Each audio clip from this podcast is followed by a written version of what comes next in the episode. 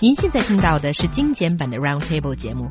想收听并下载一小时完整节目，可以打开网站 c r i e z f m dot com，点击 Roundtable。Podcast 用户可以搜索圆桌会议。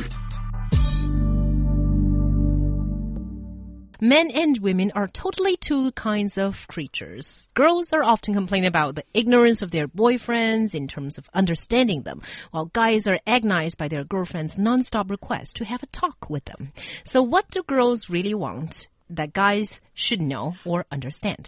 男性和女性似乎从来就是两种截然不同的生物，即使是情侣或者夫妻，也往往会因为互相不理解而发生争吵。那么女生究竟有哪些渴望被理解但是不被男生理解的事情呢？There we are trying to offer some very good relationship advice. Oh, tricky topic. I'll, I'll say I'll say one thing at least here. Um, it seems that among besides other things, uh, there's different ways of thinking and and often a different focus or emphasis. And there's a lot of people like to theorize and tell you that oh, women are like this, men are like this, this is how it is, and that's not always that accurate. Mm. But it does seem that uh, one major difference, which is really key to know, especially if you don't, that a lot of time it seems that women when they when they're talking and if there's a problem, they'll just want to talk about it and, and share it with someone and have someone listen to it.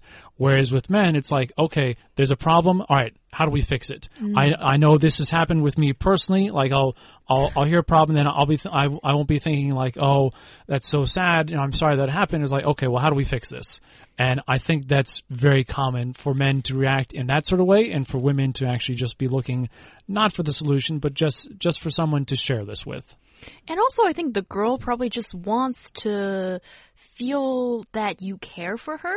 And if you just say, let's do this step one, two, three, four, you know, the action plan, here it is, without sort of a uh, emotional comfort as a buffer, then I think females sometimes feel it a little bit hard to take. And also, um, there's this other example that, um, you know, women they always well i think this is generalization but let's just you know discuss by the general strokes okay mm. so um this a, a girl would want the boyfriend to stand by her side when it comes to any kind of discussion when she has any kind of conflict with someone else. Now that is not completely true, I think. I think what the first example we cited, what Brian said about men trying to find solutions and women trying to find counsel eh, actually in their boyfriends instead of them solving the problems for them. That was kind of more accurate and we can sort of more generalize it. But in terms of girls wanting guys to, you know, stick it up for them, to be behind them every time, is not, that not really necessarily true? sticking it up for her, but when let's say the two are having a discussion,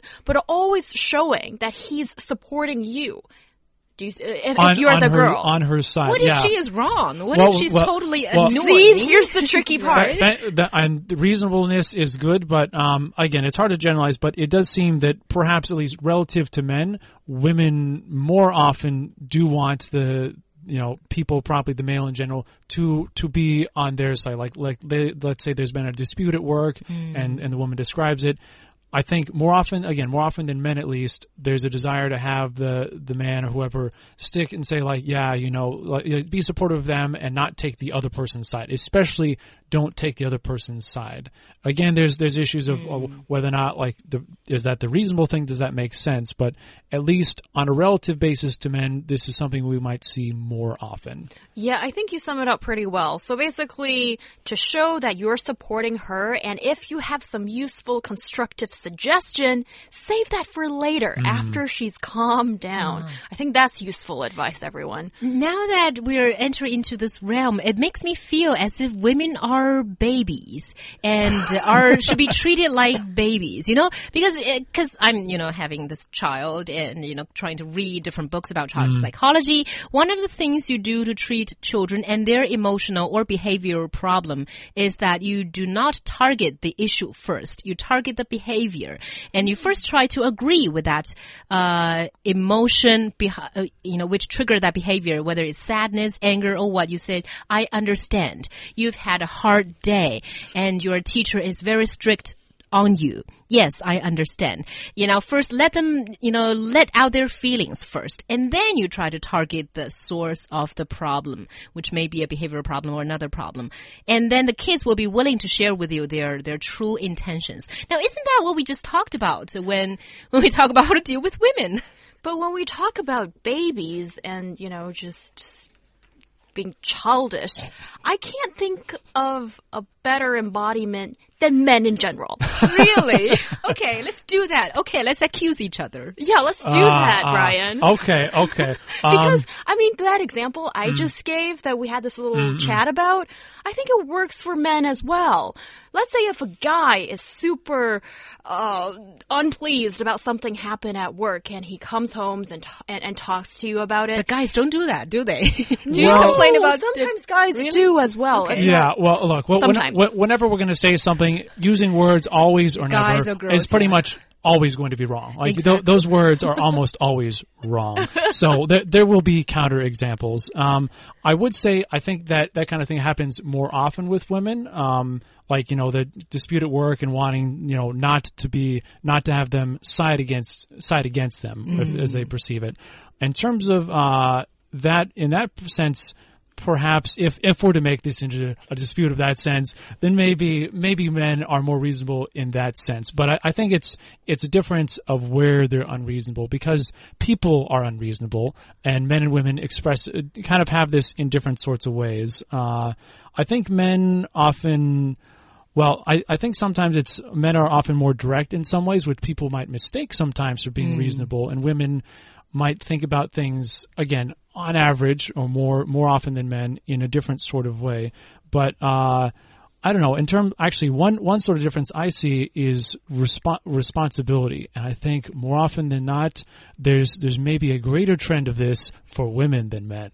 Ah, okay. So now you're trying to you're saying something good about women actually by saying that I, I'm making a com- I'm I'm making a comparative statement. Okay, yeah, everything is comparative here. But uh, I I think science actually has proven the kind of differences between men and women. As uh, I think there is some scientific research that shows that uh, the male brains tend to have more connections within each hemisphere. The left and right, while the female brains are more interconnected between the hemisphere. And as we know, these two hemispheres are sort of in charge of different things, right? Logic, more rational stuff, and more sensitive stuff. So when men and women are dealing with the same issue, men tend to use entirely one of their brains, and while women tend to use both logical sense and their emotional sense to to try to target that uh, situation. Yeah, and, and it seems maybe men might might get uh, again maybe in a more general sense might get more focused on this, whereas the woman might take a more holistic holistic perspective, which in some ways the holistic perspective may not be as effective, but then again the the single mindedness might uh, miss some things. Well, one thing I, actually that has come to me, which I find unreasonable, and it. hopefully someone isn't listening, so I don't get in too much trouble here. Oh. Shopping ladies, do you really need to go shopping and have all these new clothes, all these new purses, and all this junk? junk. And then when you guys get like you know all these like car models and weird stuff I, I, not not the people models okay the, the, the you know Oh, people models the are okay. items. And that would be nice right? So i mean there and, and all those computer games and all those kind of things we don't get it either. And you guys spend a lot of money con- like collecting these like uh like anime miniatures and things and they're so expensive. Don't get it at all. When girls shop and dress up at least we look good not only for ourselves and for our boyfriends too you are lucky to have a girl like that Oh, no. And also, what is the situation for a perfect argument when a guy is either watching sports or playing his computer game? A girl wants to have a long talk with him about something. Uh, yeah, yeah, that, that's a recipe for trouble right there. But I would say you don't need to buy stuff.